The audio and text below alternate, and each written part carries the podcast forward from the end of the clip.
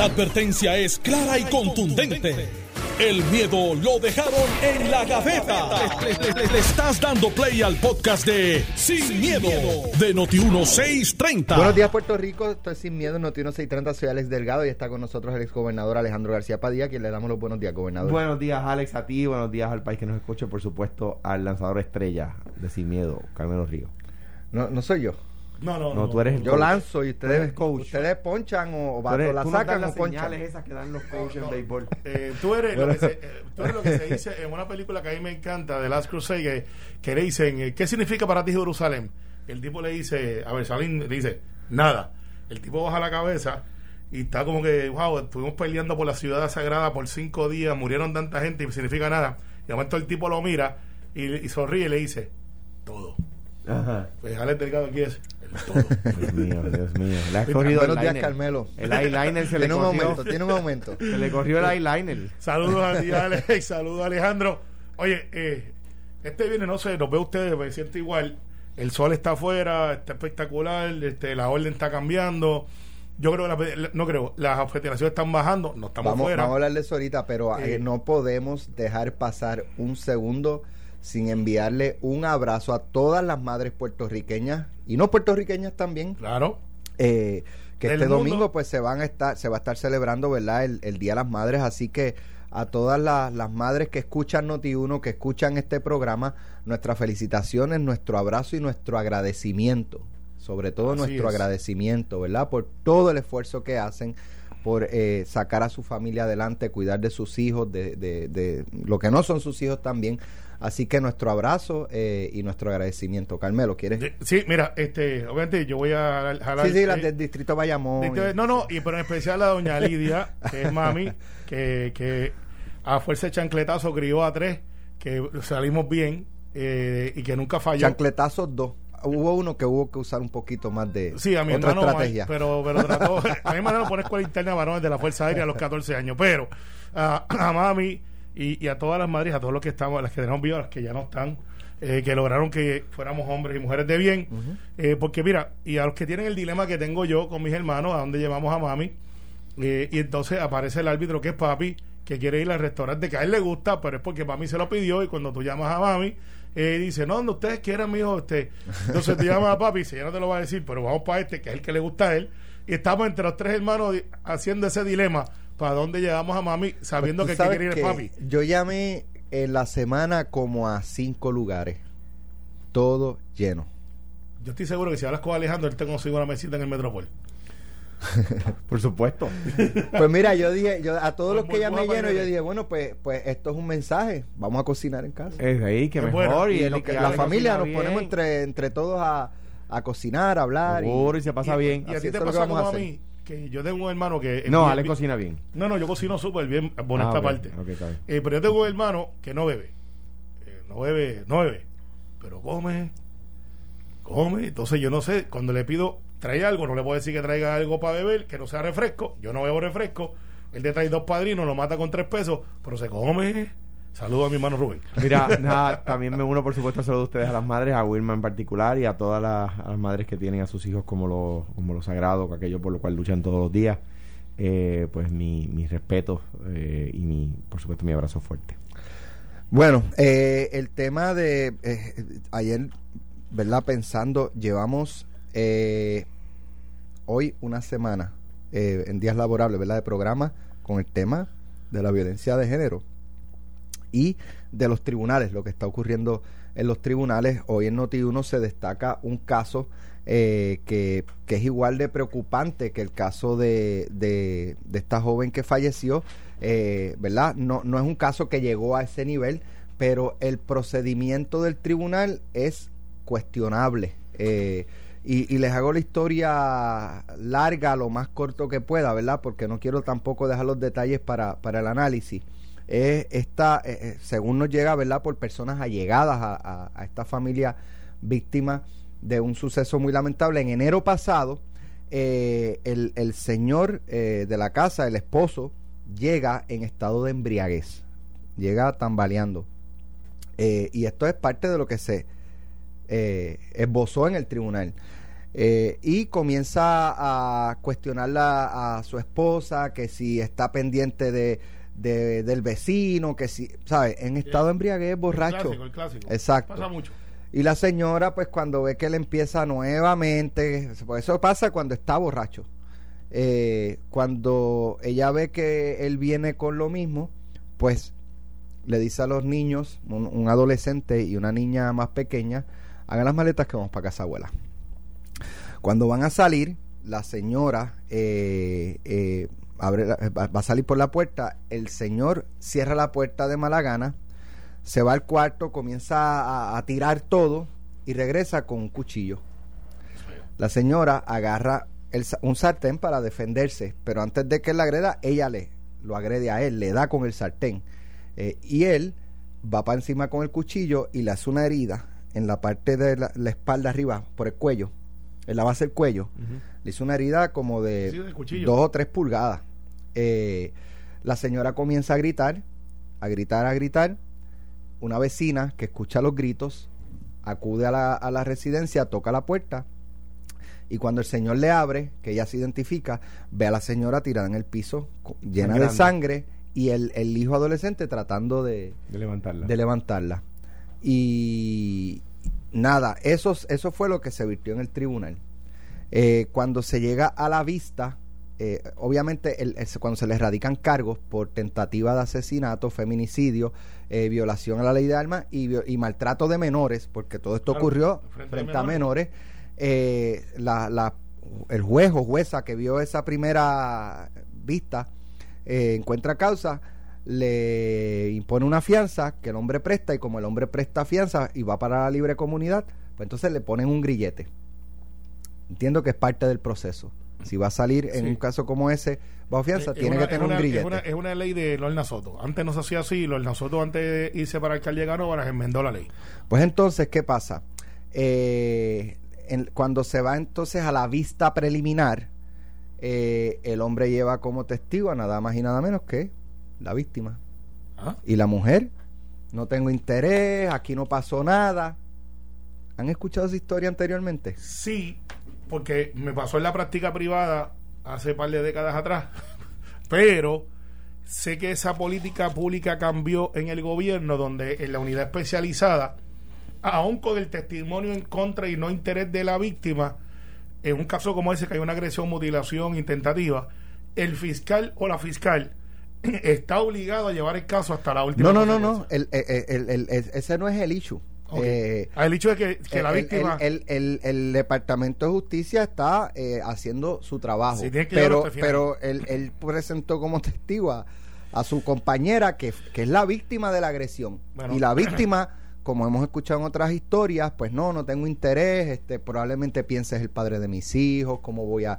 ¿Verdad? No sé, no sé qué esté pasando Alex, por la. Alex. Pero déjame para, para terminar la historia, entonces, pues ya, ya no, no falta mucho. La jueza entonces encuentra no causa por ese detalle, según me explican, la jueza se llama Cristina Córdoba Ponce. Es la jueza en la sala de Aybonito. No causa. El eh, Ministerio Público plantea que ¿sabes? No, no puedes tomar el testimonio de ella, ella es la víctima Claro. en consideración. Aquí, aquí está lo que ella dijo el día de los Y, la, y, y lo objetó, lo objetó, pero la jueza no ha lugar. El Ministerio Público anuncia que va en alzada, o sea, el caso queda vivo Sí. Muy bien. y la jueza le van a quitar el grillete. No causa y le quitas el grillete.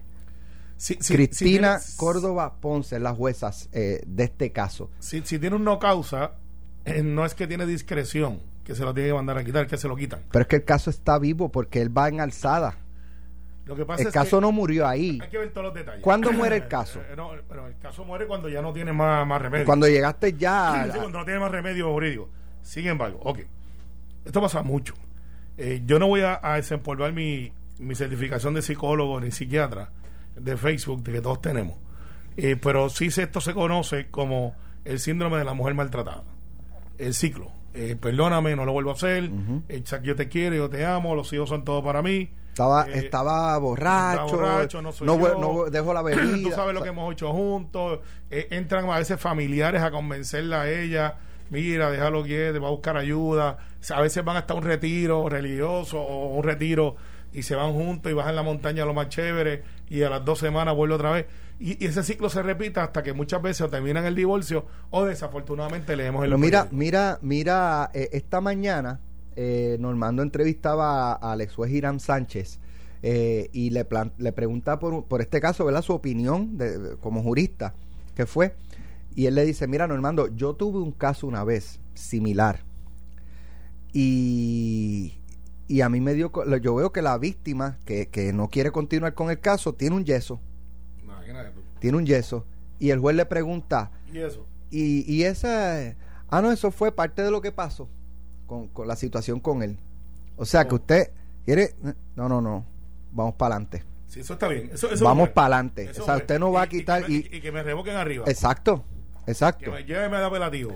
Este me, me, llama mucho la atención. Anoche también en, en, el programa hubo una persona que no era por violencia doméstica, pero buscaba una este orden de protección por acecho, qué sé yo, y, narró que vivió una situación similar a la de la joven esta, la, este, la jueza malhumorada, eh, y, fíjate, el de caso de eh, Andrea Cristina fue una jueza, el caso de esa señora fue una jueza, esta fue una jueza. Mi, mi primer caso en la clínica de asistencia legal, cuando uno es estudiante, está en tercer año en la Facultad de Derecho, eh, el Tribunal Supremo le da la autoridad a, con la supervisión del profesor, uno ir a la corte para, para ¿verdad? tener algunas experiencias.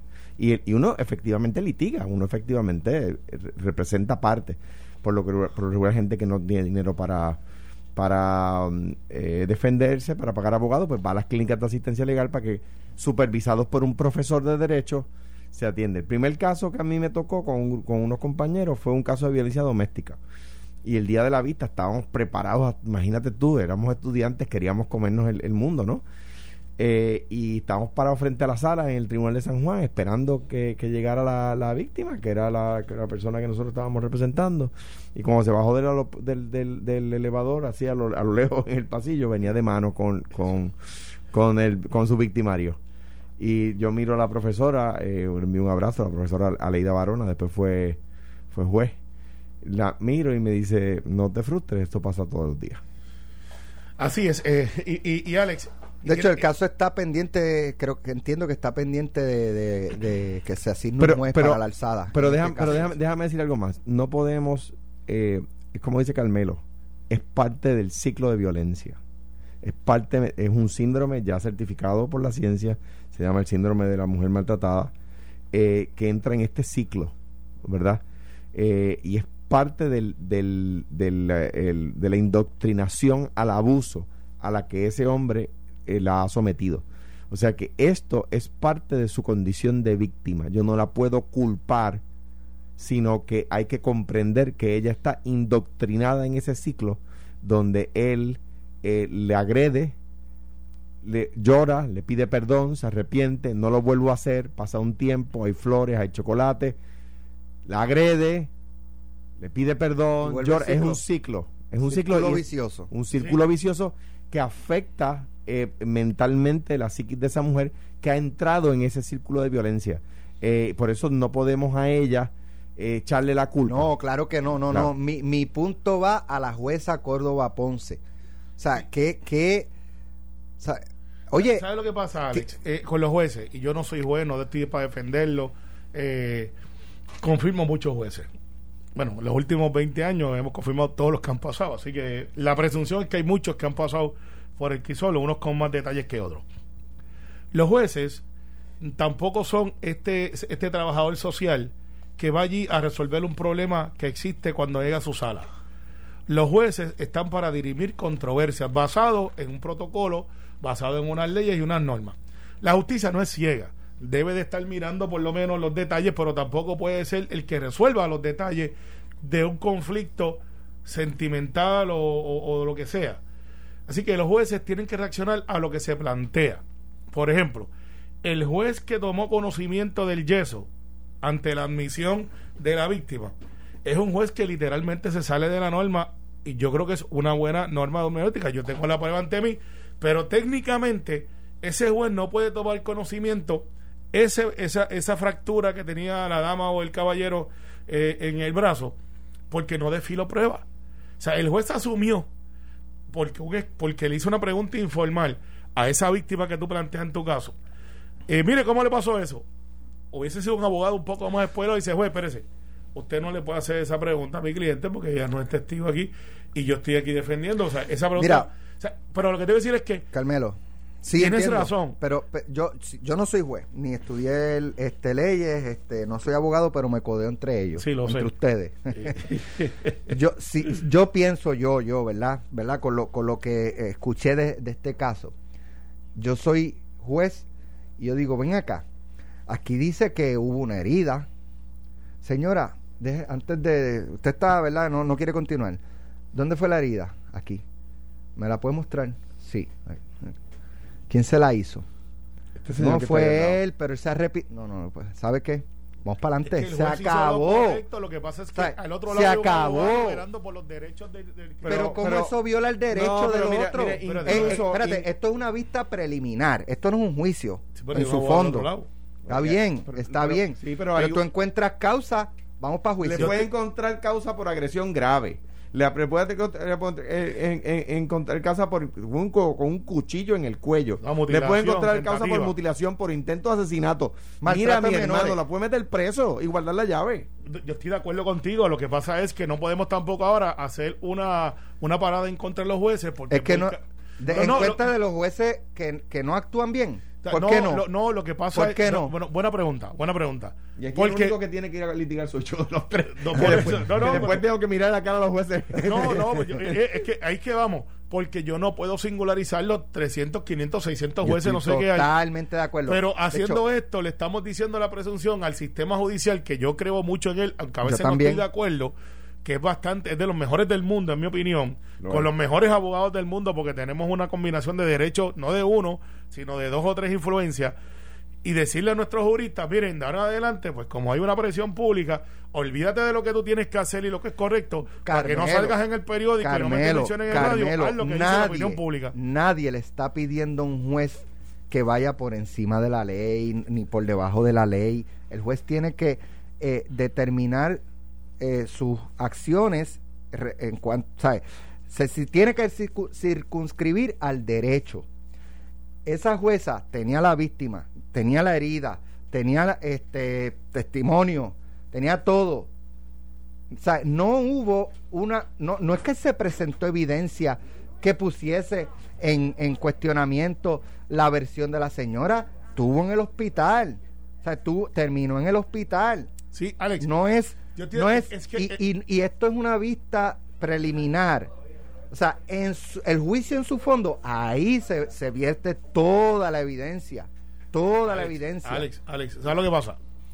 Te yo, yo te comprendo. Te voy a poner otro ejemplo. No, no, es que vamos a usar el ejemplo que está pasando ahora. El de Andrea Cristina. Exacto, vamos a usar ¿Escucharon ayer a la gente? Sí, bueno, a la gente no lo escucha. Ok, mira lo que dice la gente, Alejandro, para que este y, y Carmelo. La gente dice, la jueza estaba hostil. La jueza Define hostil. De, hostil este, molesta, cuestionando por qué me traen esto a esta hora. Ok, eso es un señalamiento subjetivo. Está bien. A lo mejor es eso. bien, Hay gente que habla molesto. Vamos, vamos. Como dice doy, mi tío. Papo que nos está escuchando. Dice ¿Qué que tuvo la molesto. jueza ante su consideración en esa vista preliminar? ¿Verdad? Tuvo el testimonio de la, de la joven, de la de Andrea, Sí. y, y Que los sabemos textos. lo que dijo. Y los textos. Y los textos. ¿Los textos de quién? De, entiendo yo, de Andrea con, la, con el victimario. Que, que no sabemos, pero posiblemente trató de introducirlo como evidencia. Se le presentó a la jueza. La jueza tenía ante su consideración los textos y el testimonio de ella. Y eso, lo Eso sabe- es una parte. Y eso lo sabemos de verdad. Eso es una parte. ¿Lo sabemos o estamos especulando? Lo, te estoy diciendo lo que dijo la gente. No, por que eso. Estuvo allí. Es para que la gente que nos está escuchando. Sí, sí, el agente que estuvo allí, el agente de la policía que estuvo allí narró ayer que lo que se le presentó a la jueza fue el testimonio de ella, ella narrándole a la jueza su vivencia. Claro. Y se presentaron unos mensajes de texto como evidencia. Y la jueza lo aceptó. Esa es la pregunta. tú- no, no, esto No, es un es juicio, Carmelo, lo- Carmelo, lo Carmelo, Carmelo. lo es. Carmelo, no, no, no, no, no, perdóname, decir, perdóname. No le es. esté, esto no es un juicio, esto no es un juicio. Lo es. Ella tiene los hechos de ella. De la otra parte, del, del, del victimario, ¿qué tuvo? Nada. ¿Por qué? Porque él no testificó a lo que tiene derecho. Es un ex parte. Por lo tanto, tú tienes toda esta evidencia versus esta evidencia que es cero. Vista preliminar. ¿Por qué no encuentras causa? Ni siquiera. ¿Por qué? Espérate, espérate. No, no, no era. No Era regla 6, que es menos, menos, necesita menos prueba que en vista preliminar. O sea, Pues, más a tu favor. Pues, pues, Sí, Sí. es una cintila de evidencia.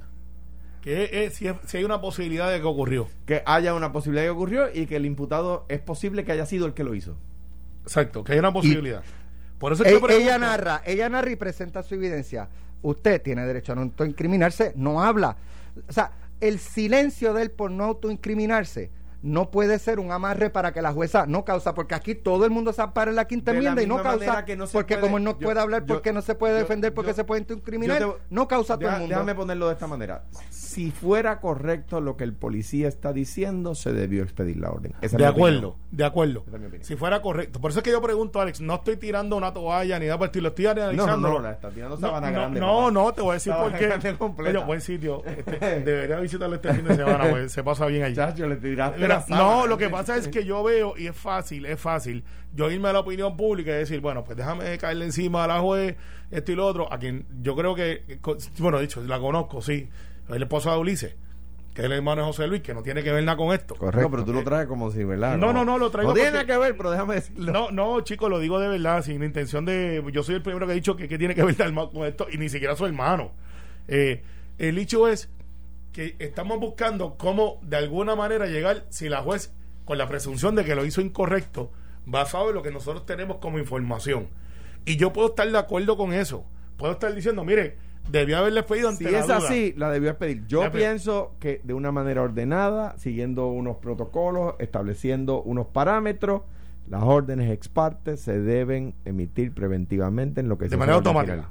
Y en eso estamos de acuerdo, y lo hemos hablado aquí. Y que se haga ordenadamente, porque si no, va a estar sucediendo de manera desordenada. En- eh, exactamente, porque lo que va a hacer es que los jueces, que esto es lo que te quiero llevar, van a decir, mira, la opinión pública está mala, olvídate de eso, aunque, mire, es que me dio una bofetada, ¿tiene las dos manos? Carmelo, no, como quiera yo, te la voy a yo pedir. entiendo, lo que tienen que ser es más exigentes con ellos mismos, más rigurosos con ellos mismos. Si tú vas a plantear, no al lugar, perfecto, no al lugar por esto, por esto, por Alex, esto Alex, y por esto. una pregunta. No es un, no debe ser un no al lugar y es incuestionable. mira, yo soy Alex, el juez, a mí no me pueden decir nada, no me pueden yo- cuestionar. yo estoy- no y se acabó. No debe ser así. Mixed feeling, mira, yo no sé si tú estás en contra que Alejandro tiene que haber pasado mil veces, a mí me pasa mil veces y me pasará más. Tú te encuentras con esta persona que cuando te hace el approach es hostil. Eh, tú dices, y te dice, mire, usted fulano de tal. Y yo, sí, de eso, de eso me acusan. Pues mire, este es el otro, y de dice, y yo soy de lo suyo. Pero al principio tú crees que es una persona hostil, pero es que hablan así.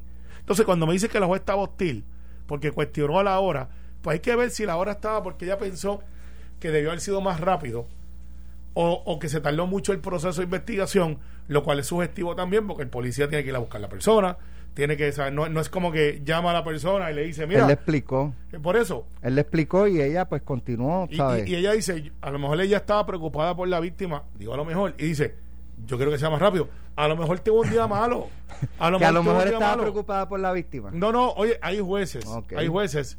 Yo No conozco al lugar, muchos, y muchos la jueces. mataron más- Ok, más tarde. Y, y eso, tú no tienes un letrero que dice, eh, esta persona va a matar a alguien. Tú Lo tienes los, sé. lo- lo- los, lo- ¿cómo se llama? No los símbolos, los, los- Las señales. Las señales.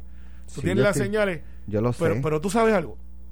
Uno de los últimos casos que yo representé y este siempre me ha marcado. testimonio de ella, textos de, de las Mira. comunicaciones, ¿sabes? Y de la Alex. otra parte, ninguna defensa y no, no, Alex, no lo entiendo, no lo entiendo, Carmelo, y no lo puedo Bueno, defender. bien, es no lo puedo defender. Y yo no estoy en, en desacuerdo con tu defensa porque yo tampoco estoy de acuerdo con lo que yo, la información que yo tengo.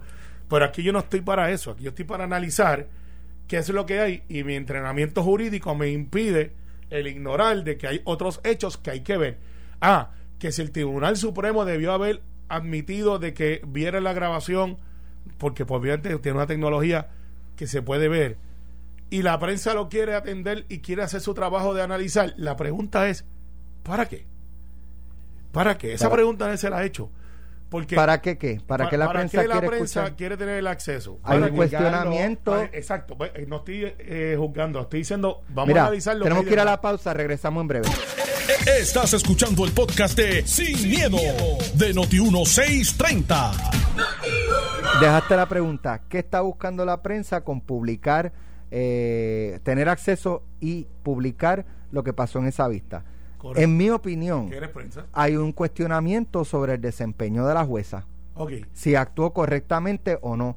El pueblo tiene el derecho de saber si esa jueza que impacta vidas, no solamente la de Andrea Cristina y la del victimario, la de cualquier otro ser humano que llegue a su sala, o sea, el pueblo tiene derecho a saber si esa juez actuó correcta o incorrectamente, derecho a la- a la como tiene derecho a saber si tú haces tu trabajo, Claro. si Alejandro hace su trabajo como Y- y gobernador. todos o- los días, todo. Todos los días estamos escrutinio. Pero el problema es que ese derecho que tú tienes. problema. choca, es un sí, problema. Es un problema. El problema que tú tienes es que el derecho tuyo choca con el derecho, y en este caso la víctima ya no está, ya no está, desafortunadamente. Y, lo- y los familiares han dicho, no tenemos problema con que se libere esa información.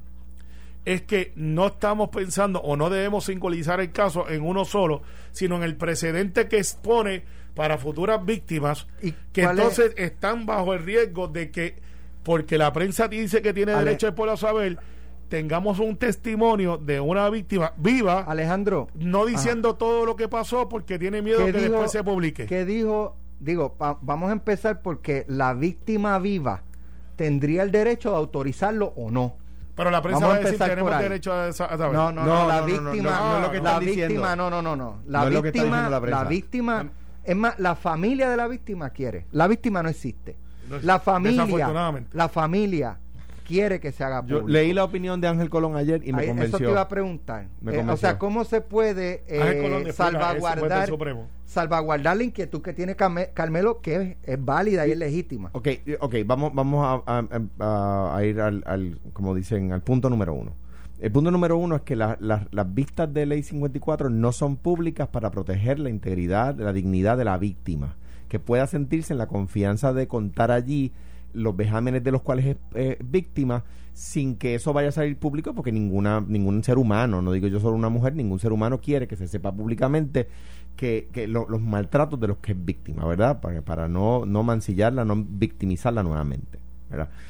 Dicho eso, en este caso la víctima ha fallecido. La prensa dice si la víctima ha fallecido no puede victimizarse nuevamente porque no está. La familia, que sería quien único, ¿verdad?, podría sentirse indignada porque eso se sepa público, está pidiendo que se haga pública su, su- su testimonio.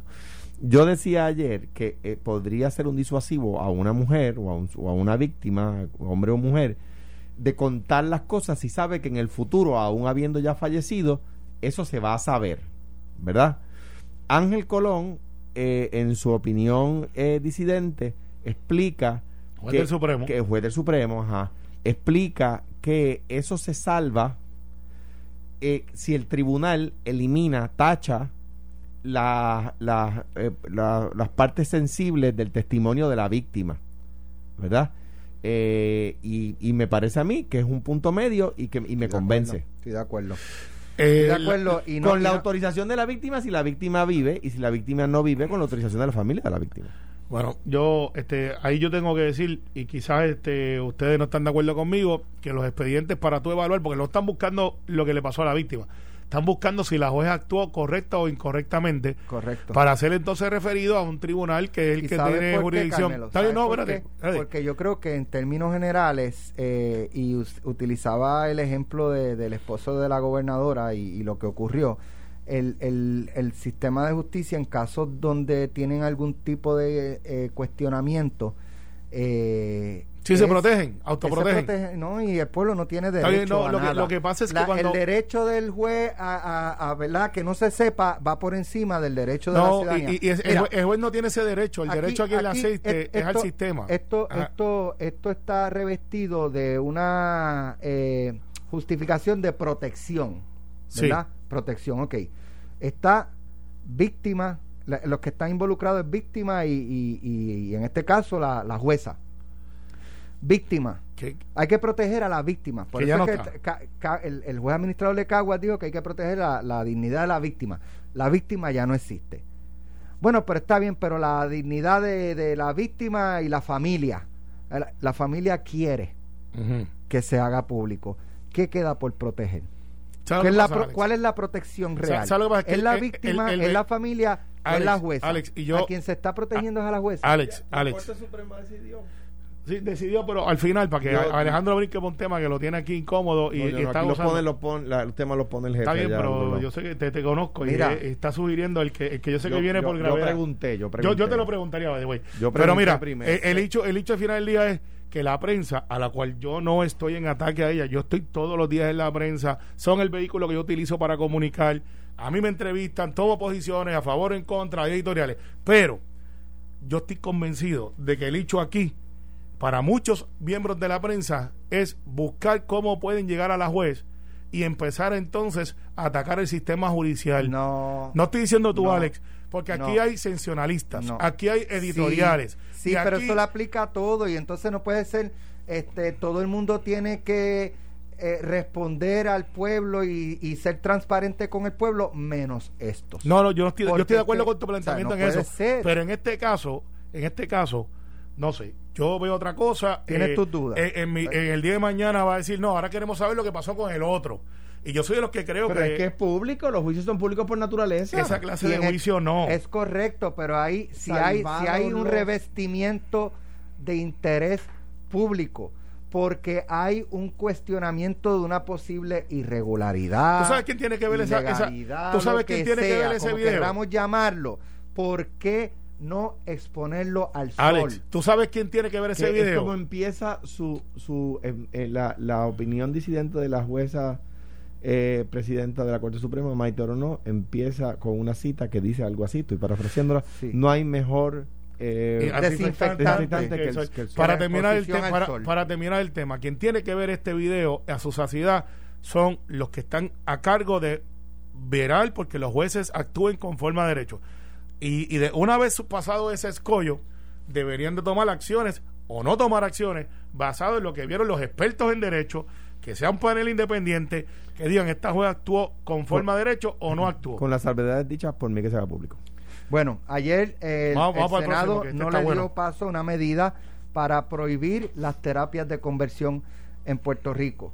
Eh, Carmelo. no no este primer pues, Si tema quieres es de primero, porque yo creo que me voy a extender. no no yo quiero escuchar a Alejandro Pues vamos a empezar Bueno, con en primer lugar, eh, quiero corregir el récord público. El Senado, el, ¿Qué buscaba esa medida? Vamos, eh, breve, resumidas cuentas. No, no, no, toma todo el tiempo. Esa medida busca prohibir la, un, un mecanismo eh, de terapias que la ciencia ha determinado como maltrato y como tortura. La ciencia, no Alejandro García Padilla. Eh, eh, y, busca prohibirlas en Puerto Rico. Y a la pregunta de algunas personas, y eso sucede en Puerto Rico, a la vista fueron víctimas allí a testificar de, la, de, los, de los maltratos y las torturas a las que eran sometidos. Por ejemplo, obligarlos a, ver eh, pornografía, a ver si se excitaban, pornografía heterosexual, a ver si se excitaban, ese tipo de cosas, cosas bárbaras, no cosas, cosas eh, terribles, ¿no? Bien. El proyecto no está derrotado. El ayer se votó en contra de un informe positivo. La comisión, por orden del Pleno, tiene hasta el 13 de mayo para rendir un informe positivo o negativo. Por lo tanto, el presidente de la comisión puede, antes del 13 de mayo, presentarle a la comisión otro informe positivo o un informe negativo para votación de la comisión y o puede pedir, y tiene hasta el 25 de junio, puede pedirle a la comisión, que a la- al, pleno, que le extienda ese, pre- ese periodo de tiempo hasta el 25 de junio. O sea que no es correcto que el proyecto haya sido derrotado. Ayer el proyecto recibió, el, el- eh, hubo un informe positivo que no fue avalado 8 a 7 por la comisión. Pero el proyecto está vivo y coleando y pues depende de que el presidente de la comisión quiera eh, eh, someter otro informe o- otro informe positivo o un informe negativo, ¿verdad? Eso a, esa es discreción del señor presidente de la comisión, con quien hablé ayer, a quien respeto y a quien aplaudo, ¿De el quién? senador Vargas Vidot. Ok. Ok. Dicho eso, a los compañeros senadores que votaron, a los que, que votaron, algunos son compañeros de partido, por eso lo digo, y a los que no son de mi partido que le votaron en contra. Le votaron en contra por presiones religiosas. Puede haber alguna excepción. Abro la puerta a que haya alguna excepción que yo no conozco. Pero los que cabildearon en contra del proyecto fueron principalmente religiosos. Y es ahí a donde me quiero dirigir. Usted que me escucha, amigos sacerdotes, amigos pastores y los fieles que nos escuchan, hágame un favor y a los legisladores, que, a los que se enojaron conmigo ayer por mis expresiones. ¿Pero cuáles fueron las expresiones? No las escuché. No, fueron expresiones que hice en el chat de la Junta, donde se tienen que hacer. De la Junta del Partido Popular. La Junta del Partido Popular. Pero cuéntenos, cuéntenos. Lo público y nosotros creemos en la Haga una cosa, haga una cosa, vaya al pastor de su iglesia, que se supone que haya estudiado, o vaya donde el cura de su iglesia, y pregúntele cuál fue la carta de Juan Pablo II que se llama Memoria y Reconciliación. Y dígale que la lea. Del año 2000. Dígale que la lea. Porque a mí me parece inaudito que yo escucho religioso en el sector católico, que es donde yo eh, eh, milito, que no han leído Memoria y Reconciliación. Porque se nota Defiendo a Monseñor Roberto que está en contra de las terapias de conversión y se expresó en contra de las terapias de conversión. Pero a los religiosos que andan por ahí presionando legisladores y a los legisladores que se han dejado influenciar por ellos, que se han atrevido a decir que es por fe, que le votan en contra a ese proyecto, que lean Memoria y Reconciliación de Juan Pablo II. Y les pregunto, ya que saben tanto del tema, ¿Por qué hubo que pedirle perdón a los cátaros? ¿Por qué hubo que pedirle perdón a los templarios? Estoy seguro que ellos saben de lo que estoy hablando. ¿Por qué hubo que pedirle perdón a los judíos?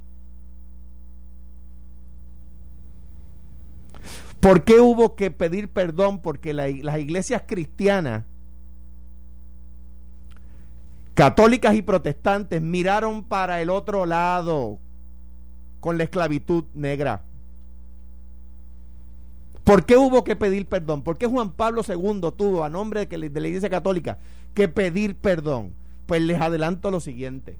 Ojalá, ojalá, y no tengamos que pedir perdón por el abuso contra los homosexuales, por, por el vejamen contra los homosexuales, por la dejadez y el insulto y el mirar por encima del hombro contra los homosexuales. Ojalá y en el día de mañana no tengamos que pedir perdón, porque ¿saben qué? Si en el día de mañana tenemos que, tenemos que pedir perdón, le pediríamos perdón a los hijos, y a los hijos de los hijos, y a los nietos y a los bisnietos de los homosexuales. Pero a los vejados, a los atropellados, a los marginados, esos ya no estarán para pedirles perdón. Esos ya no estarán ahí para pedirles perdón. De lo que se trata aquí es que la, indignidad no puede tener legitimación legislativa. El atropello no puede tener legitimación legislativa. Y a la hora de votar a favor, en contra de esa medida, se legitima legislativamente el atropello, el tratar, la tortura, el maltrato, el vejamen, la dejadez contra los homosexuales. No, no hay nada más anticristiano que violar la dignidad humana. Y si fuéramos a hablar de derecho, y termino, Alex.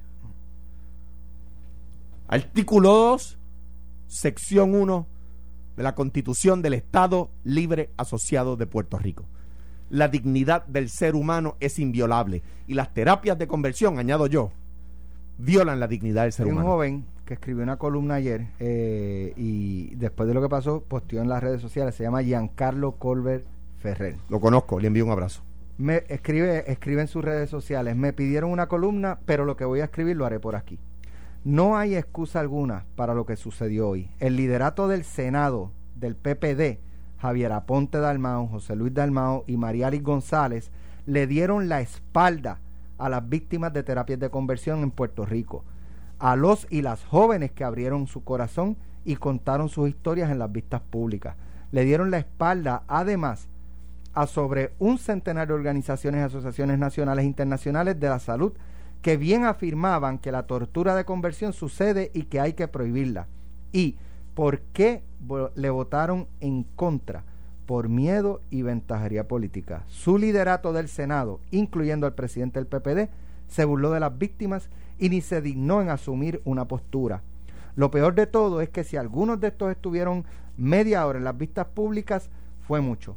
Senadores y senadoras, ustedes me dan vergüenza. lo que han hecho es abrirle la cicatriz a las víctimas que ahora temen que esto continúe sucediendo en sus comunidades. Mi petición al presidente, al presidente de esa comisión es a que, a que eh, pida la extensión y se presente un nuevo informe positivo. Y si tenemos que contar, que contemos. Y en el Partido Popular, Le dieron la espalda a Javier Aponte Dalmán, José Luis Dalmán y María Luis González Eh, a la eh, comunidad esa- y, a, y a los que se oponen a las terapias con porque no estuvieron disponibles para votar, lo tienen que contestar ellos, yo no lo sé. Ahora bien, hasta que me quede el último respiro, voy a luchar porque el Partido Popular siga siendo un partido de centro izquierda. Carmelo, nos vamos. Nos vamos. ¿No tienes nada que decir?